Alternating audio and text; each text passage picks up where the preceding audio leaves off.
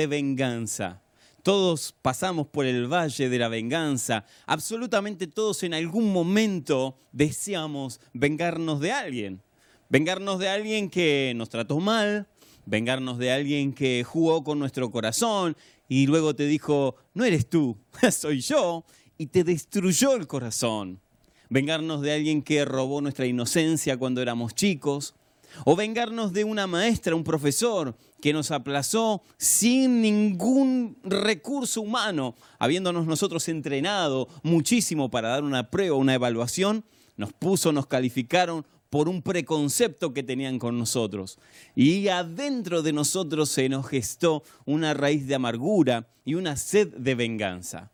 Mis amados, todos en la vida tenemos en algún momento posiblemente esa sed adentro de vengarnos, esa sed de venganza por alguna, algún desazón que tuvimos que pasar en la vida o por alguna frustración o algo que pasó, un padre que se fue y nos abandonó, una madre que no estuvo presente, eh, una familia que nos dejó a la vera del camino o un trabajo, un desempleo, un jefe déspota que te dijo, no te quiero más mañana y nos terminó echando. Todos en algún momento tuvimos que pasar por este valle y oh, estamos pasando por este valle de la sed de venganza. Que te parte un rayo, que te pise un camión de frente, ¿no? Y decir, ah, no, bueno, que no le pase, pero bueno, si le pasa estaría un poco más contento, porque tenemos esa sed de venganza. En la Biblia se nos habla muchísimo, aborda mucho este tema de la venganza. En el Antiguo Testamento y en el Nuevo Testamento, la palabra de Dios nos enseña qué es la venganza. De hecho, en el griego y en el hebreo, la palabra tiene el mismo significado. Venganza se traduce como revancha. Y es increíble, o como un desquite.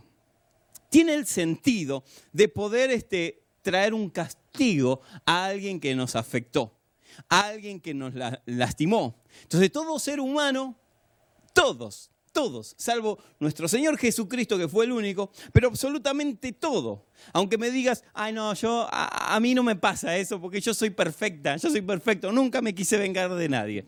En realidad es mentira porque todos adentro, en algún momento de nuestra vida, tuvimos esa sed, ese deseo que eso que nos hicieron, esa revancha, queremos plantear una revancha, que la vida nos dé una revancha y ver a nuestros enemigos ahí arrastrándose, diciéndonos perdón, perdón, y nosotros disfrutando ese sabor.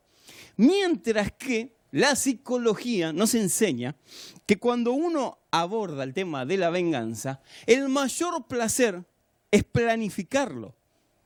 ¿Vieron cómo, eh, la imagen está diciendo, bueno, ese es el mayor placer cuando lo estamos ideando.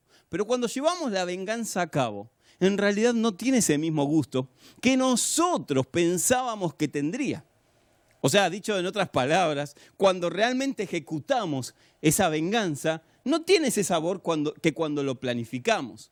Y mis amados, no digo que no se merezca esa persona esa sed de justicia o de venganza que hay dentro nuestro, porque alguien te pudo haber lastimado sinceramente y la verdad es que te sentiste muy frustrado, dolido o dolida. Así que no estoy hablando si, nace desde un corazón genuino que fue lastimado o, de un corazón que no, tuvo un, padecimiento pero igual quiere vengarse. No, no estoy hablando, ese no es el punto. El punto es que cuando uno planifica la venganza, está en éxtasis, pero cuando lo ejecuta no lo está.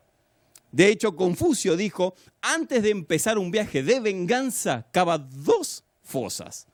En otras palabras, cava dos tumbas, una para ti y otra para el que vas a vengarte. ¿Por qué? Porque planificar la venganza nunca te trae paz, nunca te trae el sosiego. Y de hecho, ese camino, como decía Confucio, de la venganza, te, te termina enterrando a vos también, amargando. Quién sabe la otra persona ni siquiera se dio cuenta o quién sabe la otra persona ya se olvidó y no le interesa. Sin embargo, nosotros vivimos rodando, dando vueltas en círculo, tratando de planificar algo que quién sabe nunca sucederá. Y esa raíz de amargura, esa sed de venganza, queda dentro tuyo y posiblemente te pueda hasta matar. La sed de venganza puede terminar enloqueciendo a una persona. Ahora, hay una historia que a mí me encanta, por eso la vengo, la traigo ahora para que la podamos compartir juntos, que es la historia de una cebolla que estaba en un huerto. Esa cebolla creció, creció, pero no se daba cuenta que estaba en un huerto de frutos, de, de árboles frondosos. Y esta cebolla tenía un diamante en su corazón. No era cualquier cebolla. Pero de repente el celo de todo el, bosque o de todo el huerto comenzó a socavar en el corazón de la cebolla, que tenía un diamante. Y ella brillaba por naturaleza, brillaba con gran fulgor. Y los demás frutos comenzaron a tener envidia y comenzaron a blasfemar, a herirla con las palabras. Entonces la cebolla se comenzó a sentir mal y quiso empezar a tapar su fulgor, quiso empezar a tapar su brillo. Y es así que comenzó a poner capa tras capa, tras capa, tras capa. Y llegó el día en que la cebolla ocultó tanto el diamante que tenía dentro que ya no manifestaba brillo propio. Una niña que caminaba se dio cuenta que había una cebolla en el medio del huerto y la partió al medio y con asombro descubrió que en el centro de su corazón había un diamante. Y le dijo, ¿por qué ocultas tanto este brillo, este fulgor, este diamante que tienes en tu corazón? Entonces la cebolla le contestó, yo misma me puse las capas. Cuando me di cuenta que me criticaban, comencé a armar una coraza y capa tras capa oculté mi brillo. ¿Por qué? Porque no quería que los demás me siguieran ofendiendo y me siguieran criticando. Entonces preferí no tener brillo a tenerlo y recibir críticas. La niña, al escuchar la historia, se puso a llorar. Y por eso dice la fábula que hasta el día de hoy, cuando quieres ver el diamante dentro de una cebolla, te va a hacer llorar. En otras palabras, pensando en esto, con esto en mente, me gusta imaginarme que a veces los cristianos somos iguales. Nos ponemos capa tras capa por heridas que nos han hecho en nuestro caminar cristiano por la burla de personas no entendiendo nuestro amor genuino hacia Cristo. Y esa burla nos hicieron tapar ese brillo que hay dentro tuyo, dentro de usted. La Biblia dice que tu luz tiene que brillar, que la luz de Cristo que está depositada en tu corazón debe brillar, no lo puedes ocultar.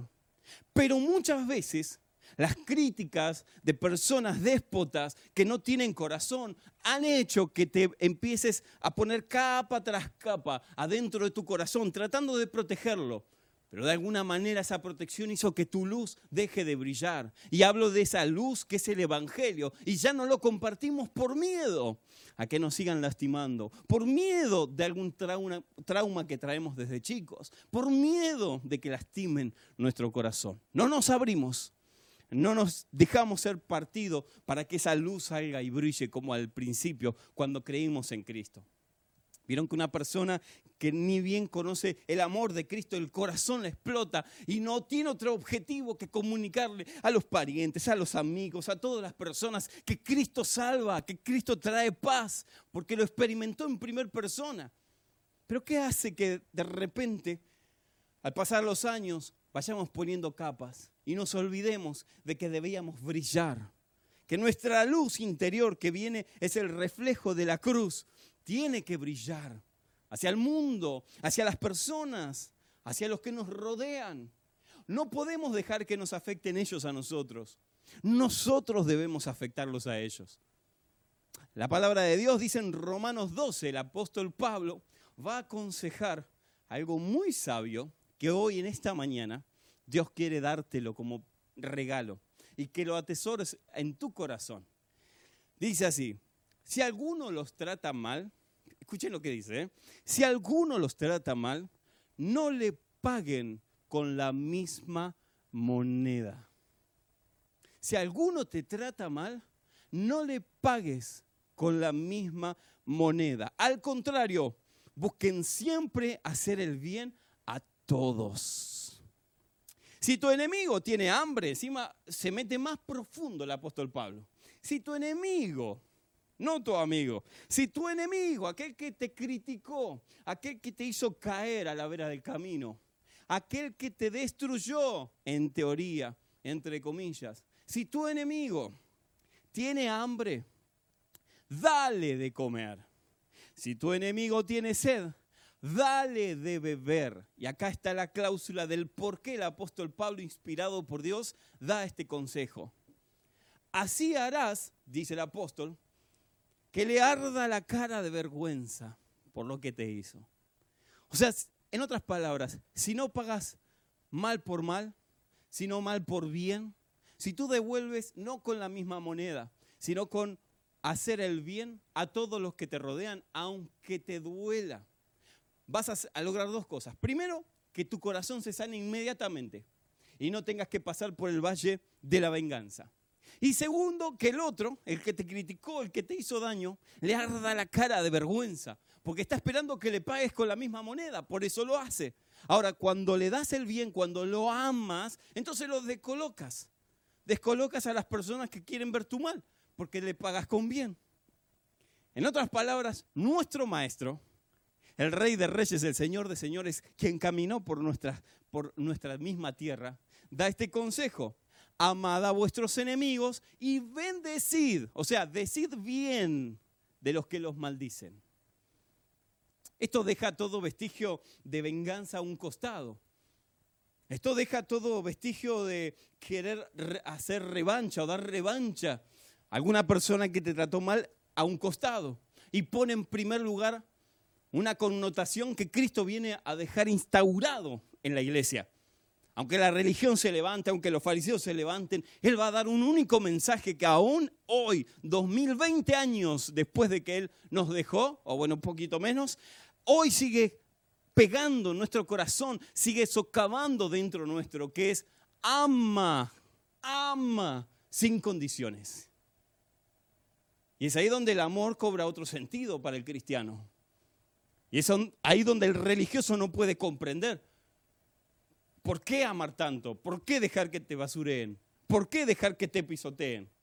Y yo no estoy hablando de ser un sonso, para no emplear palabras incorrectas, porque puede ser que nos estén mirando en otra parte del mundo, no ser un bobo que te pegan y vos no decís nada. No, no, no, yo dije la semana pasada que vamos al mundo y vamos a, a trabajar como serpientes, necesitamos tener la sabiduría, la sabiduría de una serpiente. Pero eso no significa que nosotros tomemos revancha todo el tiempo, porque muchas veces de donde van a venir las críticas más fuertes son de nuestros hermanos. Porque de última, si vas a predicar el Evangelio y te critica alguien que no conoces, pasa. Ni siquiera se atesora en tu corazón. Pero cuando la crítica viene de un religioso, una persona que no hace nada, pero se sienta a criticar lo que estás haciendo, entonces eso te duele más. Porque decís, desgraciado, hace algo por lo menos. y después criticame si querés, pero no estando sentado en tu casa. La Biblia nos enseña muy a menudo que la venganza nunca es buena. Diría San Chavo, mata el alma y la envenena.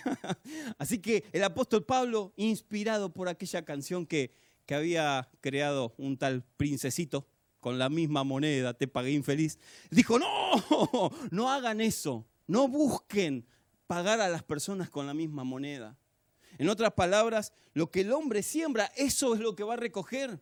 Lo que el hombre siembra, eso va a recibir como consecuencia, no del mismo hombre, del cielo. Tu recompensa no viene de las personas. Tu recompensa viene del cielo. Lo voy a decir a esta cámara. Tu recompensa no viene de las personas. No estés buscando amar para que te amen. Entonces estás equivocado. No es el sentido de la Biblia o de la palabra de Dios cuando te dice ama sin esperar nada a cambio. Una de las referentes mundiales explicó, María Teresa de Calcuta, que uno debe amar hasta que duela. Y la mayor imagen que tiene esa frase es ella misma, con sus sandalias todas rotas, sus, sus dedos todos encarnados de caminar tanto por las personas y diciendo, ama hasta que duela y caminando despacito porque sus pies ya no daban más. Ama hasta que te duela. ¿Qué sentido tiene amar al que me ama? Pero cuando amo a alguien que no conozco o a alguien que me critica, entonces estoy poniendo la palabra por obra. Cobra sentido en mi vida. Y dejo de ser el ombligo del mundo para empezar a ver la necesidad del que está al lado.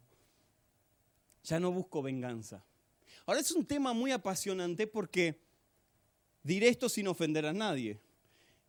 Quien no predica el Evangelio, no ama. Quien no predica el Evangelio, no ama. Porque predicar el Evangelio es haber conocido el verdadero amor.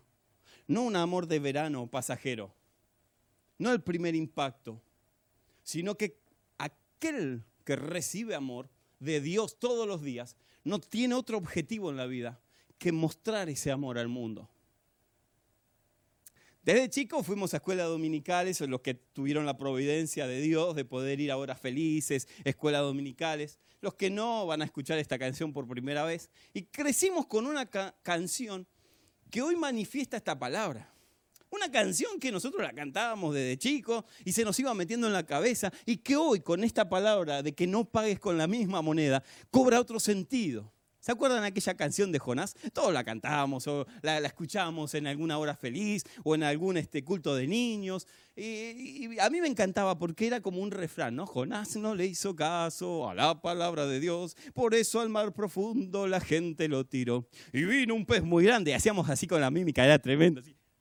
Se lo tragó porque no le hizo caso a la palabra de Dios. Ahora, esa canción cobra sentido hoy cuando entendemos que una persona que no tiene ese amor que Dios da, entonces no puede darlo.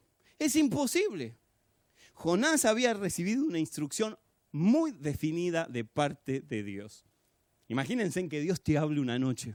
Estás descansando en tu cama y de repente sientes tu nombre, fulanito. ¡Ah! Y se ilumina todo tu cuarto. ¡Uh! Bajan ángeles, ¿no? Y te dicen, tienes que llevar este mensaje específicamente a esta ciudad.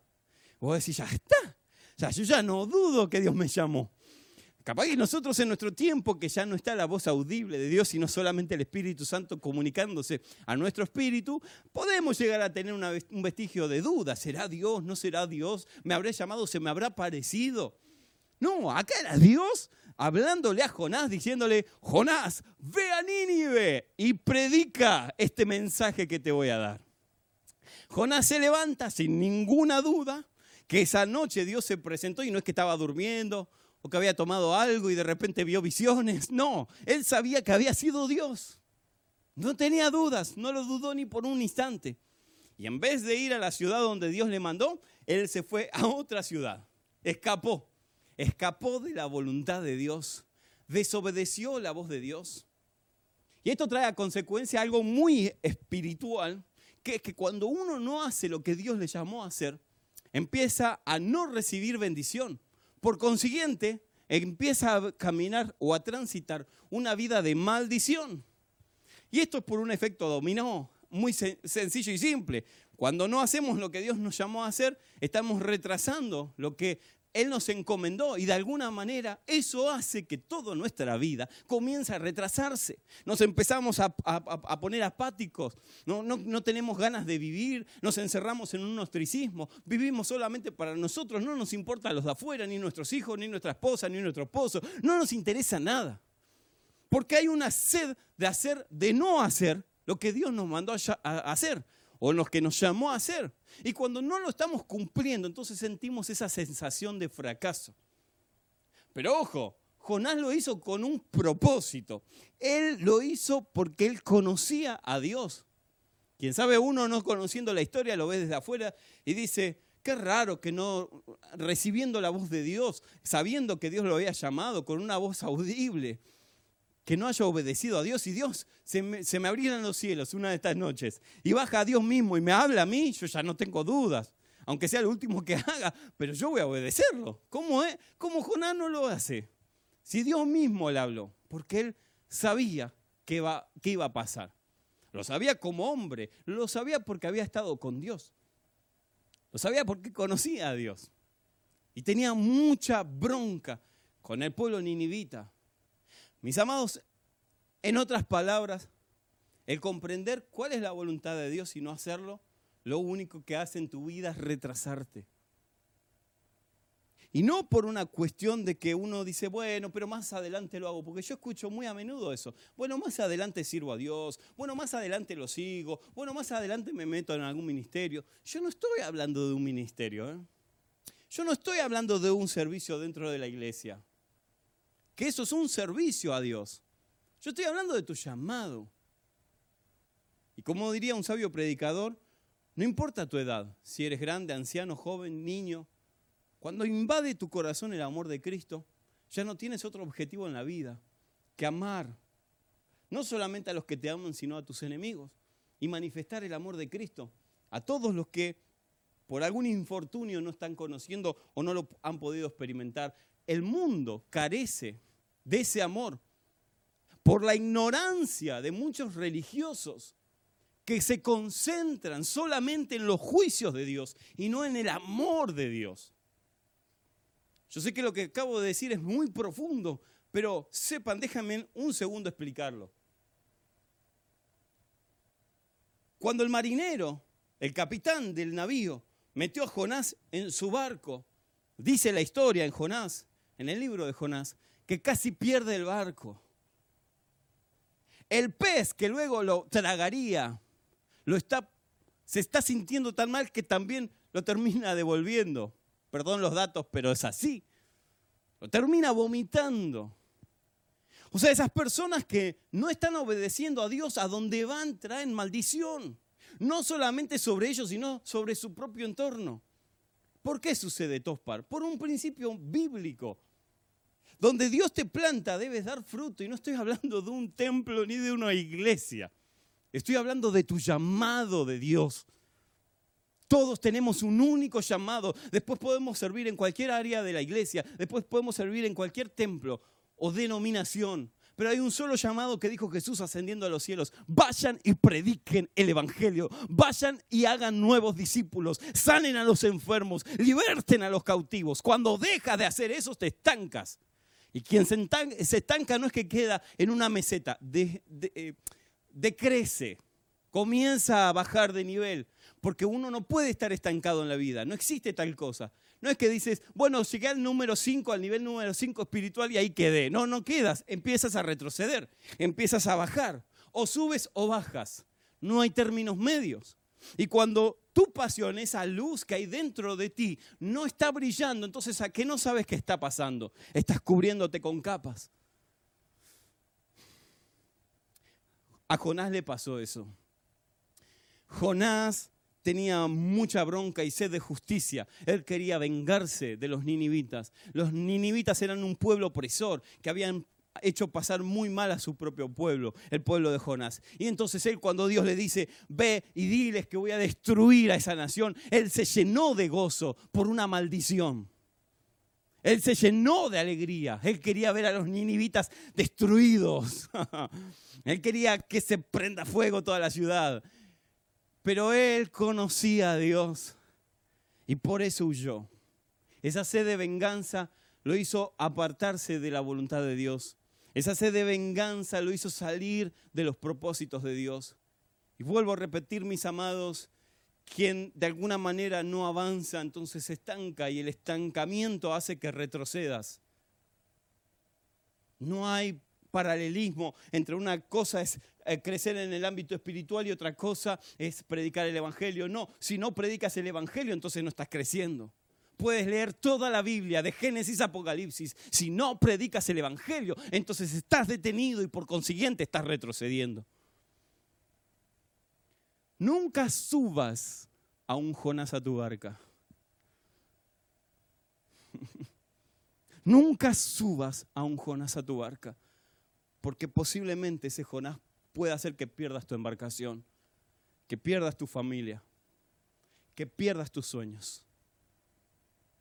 ¿Se acuerdan que yo siempre digo en cada predicación que puedo, digo que la unción se imanta, se impregna, se traspasa, pero también la maldición si cohabitas con gente que con mente de fracaso, posiblemente en unos meses tendrás la misma mente.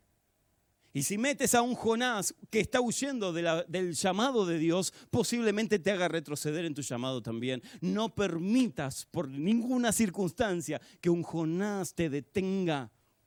Evalúa los costos. Tendrás que decirle, no, Jonás, esta embarcación, no eres bienvenido en esta embarcación. No, Jonás, prefiero que te quedes en el muelle y que no partas. Pero prefiero decirte que no a perder mi familia, prefiero decirte que no a perder mis sueños, prefiero decirte que no a perder mi embarcación. ¿Dónde iba Jonás? Habían tropiezos. Y el pez luego lo vomita en las orillas de la voluntad de Dios nuevamente. Y por segunda vez le habla Dios a Jonás y le dice cabezón. No, no le dice cabezón, pero le dice Jonás levántate y ve a Nínive y predica, comunica lo que yo te estoy diciendo. Y Jonás en la segunda vez se levanta entendiendo el mensaje y va hacia Nínive. ¿Cuántas veces debe Dios hablarte para que entiendas para qué Dios te creó? ¿Cuántas señales más? ¿Cuántos versículos más? ¿Cuánto tiempo más ha de pasar hasta que entiendas para qué Dios te llamó. Yo me acuerdo cuando Dios me llamó la primera vez. Y lo dije, tenía 16 años y sentí que mi habitación se había encendido fuego y que carros descendían y entré en un éxtasis espiritual hermoso y escuché la palabra de Dios que era comunica el Evangelio. De esta manera y de esta manera yo sabía a, a dónde Dios me estaba direccionando. Pero por infortunio de la vida y por, este, por capas que fui metiendo en mi cebolla o en mi, en mi diamante personal en el corazón, permití que una tras otra me fueran cubriendo ese llamado. Y pasaron, y yo lo dije ya, 10 años. 10 años hasta que el Señor me llama por segunda vez. Marcos, ¿qué estás haciendo? Que no estás en Nínive. ¿Qué estás haciendo que no estás haciendo mi voluntad? Pero mis amados, ese segundo llamado no fue como yo lo, experimenté el primero. En ese segundo llamado yo estaba triste, deprimido, estaba angustiado. Me sentía solo, abatido. Y esa segunda experiencia no fue como la primera. Pero algo me acuerdo, Señor, no voy a permitir que me llames por tercera vez, dije. No voy a permitir que nada me somnubile en el llamado que tú tienes conmigo. Aunque tenga que apartar a Jonás de mi barca, a Jonases, voy a tener en claro hacia dónde voy. Y voy a saber muy bien a quién dejaré entrar en mi embarcación. ¿Por qué Jonás no quería ir a Nínive? Yo se los voy a decir. Yo se los voy a contar. ¿Por qué él no quiso ir a Nínive la primera vez y por qué le costó tanto? Porque él llegó a Nínive y comenzó a predicar. Viene juicio de Dios, viene juicio de Dios. Era, Nínive era grandísimo, como camino de tres días, dice la Biblia. Así que él un solo día fue de camino. O sea, ni siquiera quería ir de punta a punta. Caminó solamente un día diciendo con un megáfono, viene destrucción, ninivitas, viene destrucción de parte de Dios. Y lo disfrutaba. Lo disfrutaba porque dijo, ahora sí, ahora sí, voy a sacar boletos de primera, en primera vista, me voy a poner ahí en, primera fila. Se fue ahí a un monte a esperar cómo Dios hacía caer azufre sobre esa ciudad de Nínive y destruía toda la ciudad. Dijo, ya le pasó a Sodoma y Gomorra, así que ahora me voy a sentar en primera fila a ver cómo estos desgraciados mueren. Se de venganza. Así que hizo una enramada en la montaña donde podía ver toda la ciudad desde lejos. Dijo, para que no me agarre ninguna chispita, por la duda, a ver si todavía soy consumido yo también. Así que se sentó ahí, hizo una enramada, y Dios que es tan amoroso y tan bueno, sabiendo las intenciones de Jonás, le hizo crecer una calabacera. Una calabacera que él no trabajó ni, ni, ni, sudó por la calabacera, que en decisión de Dios divina de un solo día creció. Así que Jonás estaba contento, tenía su enramada, tenía la calabacera que le protegía del sol del desierto y estaba en primera fila esperando, expectante, que pasen los 40 días. 41, 42, 45, no pasó nada. Y se empezó a llenar de bronca. A tal punto, dice la Biblia, que le agarró tanta bronca a Jonás que se quería morir. Así que esa calabacera que creció en un día, a la segunda noche Dios mandó un gusanito y la calabacera se pudrió y se terminó muriendo. Y entonces dice la Biblia que Jonás se enojó. Y dijo, Dios, quítame la vida. Me sacaste la calabacera. Me sacaste mi, mi sombrilla por el calor. Ahora sí quiero morirme. No me salió una bien. y entonces Dios se acerca a Jonás. Y miren lo que le dice. Porque todo el pueblo de, Nínive se había arrepentido. Y él sabía lo que sucedía si alguien se arrepentía.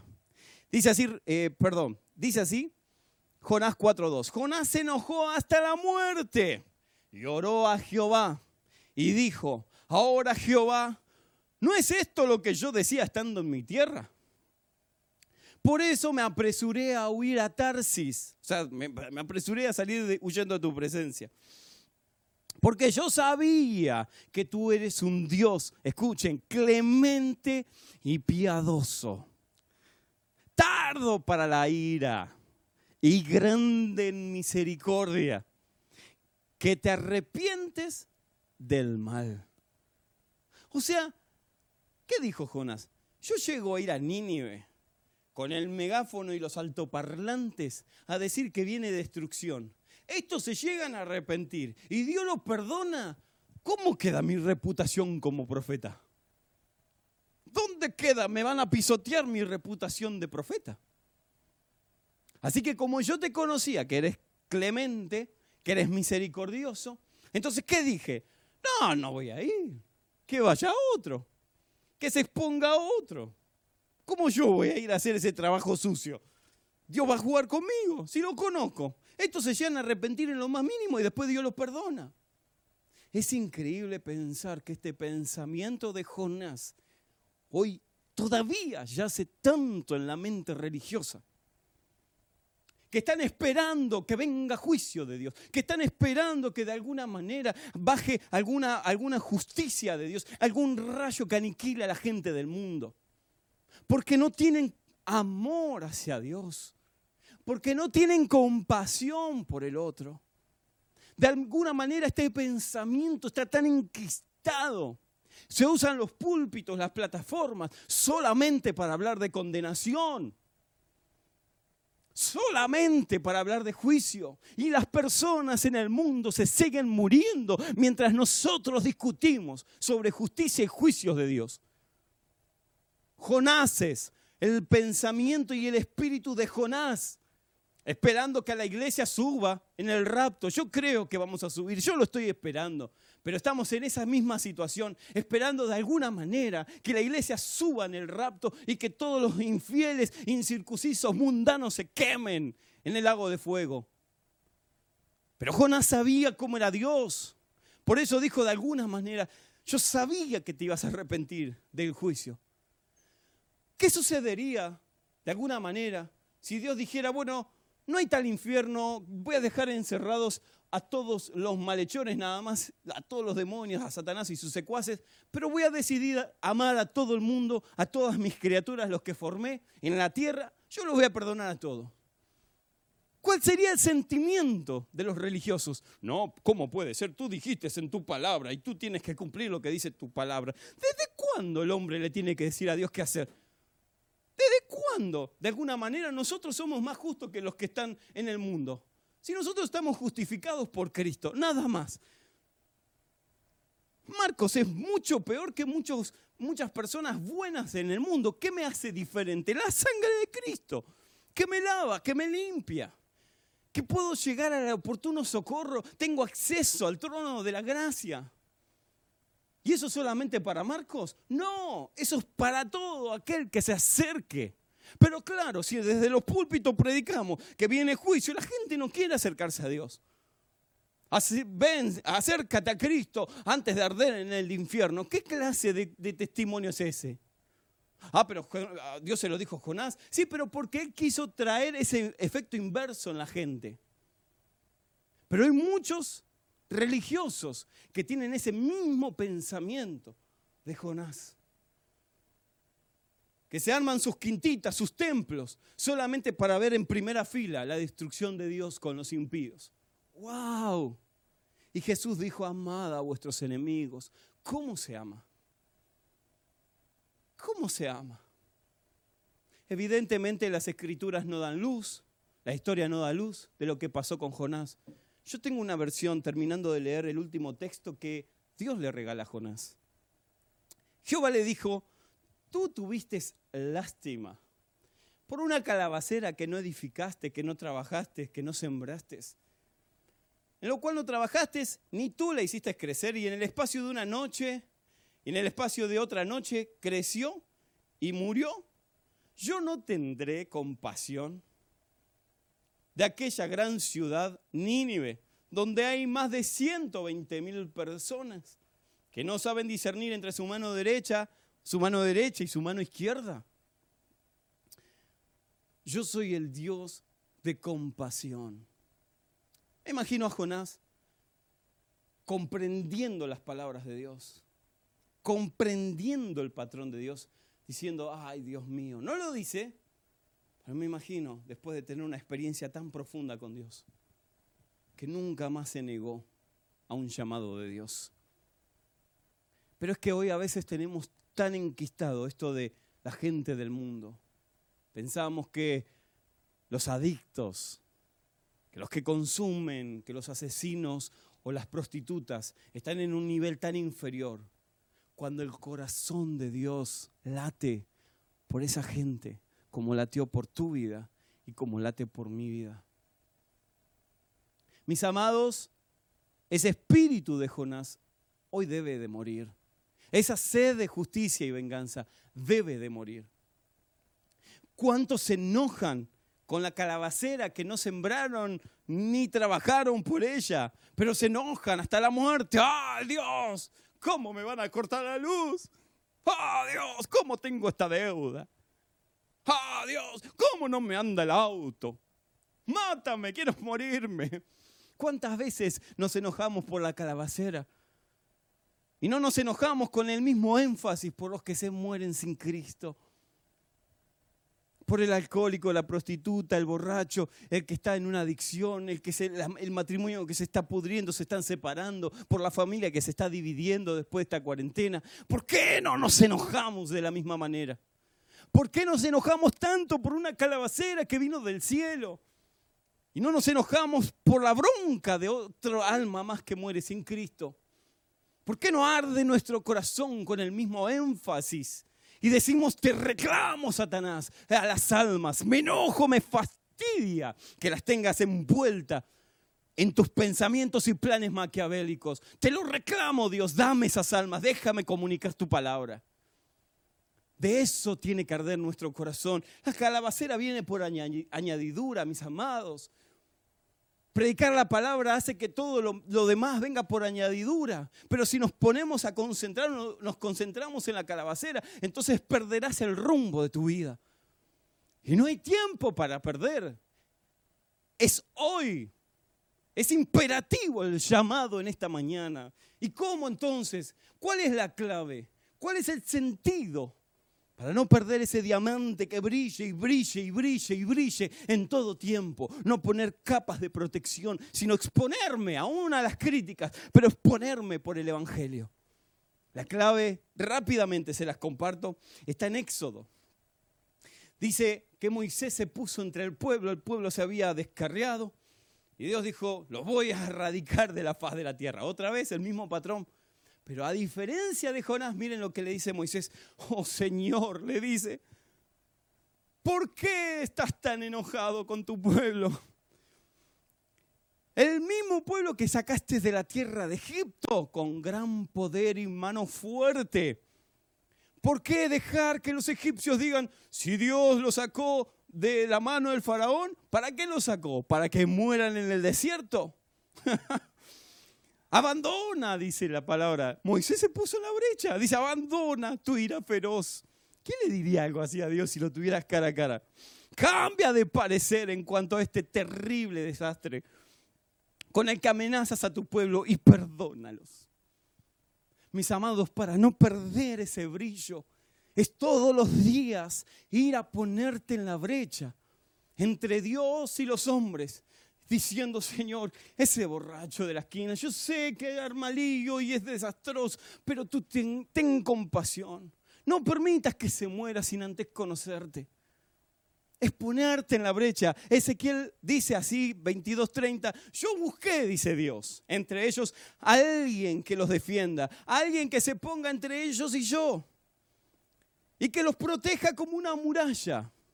Alguien que me ruegue por ellos para que no los destruya, pero no los encontré. Mis amados, es imperativo el llamado en esta mañana. ¿Quién se ha de poner entre la brecha? ¿Quién se ha de poner entre Dios y los hombres? ¿Serás tú? ¿Seré yo? Sacaremos esas capas de broncas, de ira. Sacaremos esas capas de sed de venganza para que la luz de Cristo que está dentro de nosotros brille con fulgor. Aunque creas que, no eras eh, que eres el menos indicado, que no estás preparado, no pierdas el tiempo comunica las verdades de Cristo, ora por los enfermos, liberta a los cautivos. Y si de alguna manera no era Dios el que te había llamado, no perdiste nada, ganaste. Ganaste. Porque todo lo que das recibirás de parte del cielo. Termino con una historia apasionante, verídica. Una historia que a mí me conmueve y siempre, siempre lo recuerdo cuando me siento no calificado, cuando siento que pierdo cuando siento que no estoy a la altura de las circunstancias, que Dios puede usar a otra persona, recuerdo esta historia. ¿Por qué lo digo? Porque de alguna manera a veces es increíble cómo damos vuelta para hacer cumplir el llamado de Dios. Es increíble cómo no notamos que las circunstancias siguen pasando en la vida, en la historia, y no van a cambiar a menos que nosotros cambiemos nuestra actitud. Hay un censo increíble de 10 años para atrás que dice que el 70% de los llamados, escuchen bien, el 70% de los llamados a ministerio en los últimos 10 años abandonan antes de los 4 años de servicio. No estoy hablando de un llamadito, no menosprecio, pero no estoy, llamando un, no estoy hablando de un llamado dentro de una iglesia. El 20% de esos 100, del 100% llegan hasta los 7 años y solo el 10% están permaneciendo después de los 10 años. ¿Qué sucede? ¿Qué sucede? ¿Por qué abandonan nuestros jóvenes? ¿Por qué no quieren asistir a las iglesias? ¿Por qué no quieren conocer a Dios? ¿Será por el estereotipo religioso que venimos de anteaños tratando de correr día a día tras ese estereotipo que nada tiene que ver con la palabra de Dios? Seguimos pensando que los dogmas que nos enseñaron son los correctos, mientras el único dogma es el de la palabra de Dios, el verdadero. Todo lo demás son jonaces que quieren ver a las personas destruidas. Necesitamos tener el pensamiento de Moisés. Necesitamos tener la mente de Moisés, con fracasos, con aciertos, con victorias. Así como sos, saben las veces que yo le he prometido en un altar cuando era joven, Dios, úsame. Y al lunes siguiente un pecado otra vez me hacía derramarme en el piso. Masturbator venía la noche y me hacía, ah, el diablo me decía, no vas a poder servirlo, Dios va a usar a otro mucho mejor que vos. O aquellas jovencitas que están luchando entre el llamado de Dios, pero por ese culto exacerbado a la estética se meten los dedos para guardar la figura. Ay, Señor, es que con este rollito acá, con este inflable. No, yo te amo como sos. No pierdas el tiempo. Dije que quería terminar con una historia que a mí me hace muy bien, cada vez que no me siento calificado. Y es la historia en España, verídica, de un transbordador. Ustedes se acuerdan los transbordadores. Nosotros los tenemos acá en Buenos Aires, en Capital. Pasan de un lugar a otro en medio de un río. Pasan autos, personas, transportan de un sector al otro de un río. Entonces este transbordador de España dice que había subido un montón de vehículos una mujer estaba manejando una especie de camioneta parecida a la Kangoo y entonces se olvidó de poner el freno de mano, estaba sin cambios. El transbordador comienza a, marchar, a ponerse en marcha y los movimientos hacen que la camioneta, llegando a la mitad del lago, se desbarranque porque no pudo soportar las, las, barandas del transbordador a la camioneta viniendo y la mujer desesperada no pudo poner un freno, un cambio y entonces la camioneta cayó al agua. La gente gritaba, el transbordador seguía en marcha, seguía avanzando. Y lo primero que tocó el agua fue la batería de la camioneta. Así que todo el sistema centralizado quedó cerrado. Y ella quería abrir la, manivela, quería abrir la puerta y no podía abrirla y se comenzó a desesperar, gritando auxilio, auxilio y nadie hacía nada. Mientras el transbordador se iba alejando, estaban viendo cómo esa mujer se estaba hundiendo, cómo la camioneta no se destrababa. Y la mujer comenzó a golpear el vidrio y no lo podía romper, obviamente, porque no tenía la fuerza necesaria. La camioneta comenzó a hundirse y a hundirse y a hundirse Nadie hacía nada. Todos veían, se desesperaba, se desesperaban. Ay, pobre mujer, pero nadie hacía nada. Hasta que un muchacho sale entre la multitud, se arroja al agua y comienza a golpear el vidrio de la camioneta y no puede lograr nada, la camioneta se va hundiendo, él con la camioneta, sosteniéndose del espejo, golpea el vidrio, golpea el vidrio, comienza a sangrar su mano y él sigue golpeando como si no le interesara su mano, se empieza a destrozar sus huesos y él sigue golpeando y sigue golpeando hasta que quedan los dos hundidos, él sigue golpeando sin tener éxito. Lamentablemente la camioneta quedó hundida, la mujer perdió la vida y él pudo salir a flote nuevamente. Al otro día, esto pasó verídicamente, no apareció por ningún lado el muchacho. No aparecía, no aparecía, todos estaban atónitos. Salió en las portadas de los diarios y no aparecía el muchacho hasta que lograron dar con él. Tenía toda su mano fracturada, toda rota su hueso. Y cuando se dieron cuenta el por qué, era porque era un muchacho de color tez negra, indocumentado. Mientras habían un montón de ciudadanos españoles no haciendo nada por esa mujer española, un indocumentado un tostado como yo. Fue el único que se lanzó a precio de su propia vida, rompiéndose toda su mano por amor a esa mujer que ni siquiera era de su raza o de su país, como decimos nosotros. Un indocumentado fue el único que tuvo compasión por esa mujer. Mis amados, no importa si no somos perfectos. Como dije una vez, no necesitas ser santo para seguir a Cristo. No necesitas ser, santo para servir y comunicar el Evangelio. Necesitas saberte amado. Quien ha experimentado el amor de Cristo, entonces no le importa ni su propia vida con tal de rescatar al borracho, a la viuda, al menesteroso, a la prostituta, al que está en aflicción, al matrimonio que se está hundiendo. No le interesa nada más que verlos rescatados con la sangre de Jesucristo.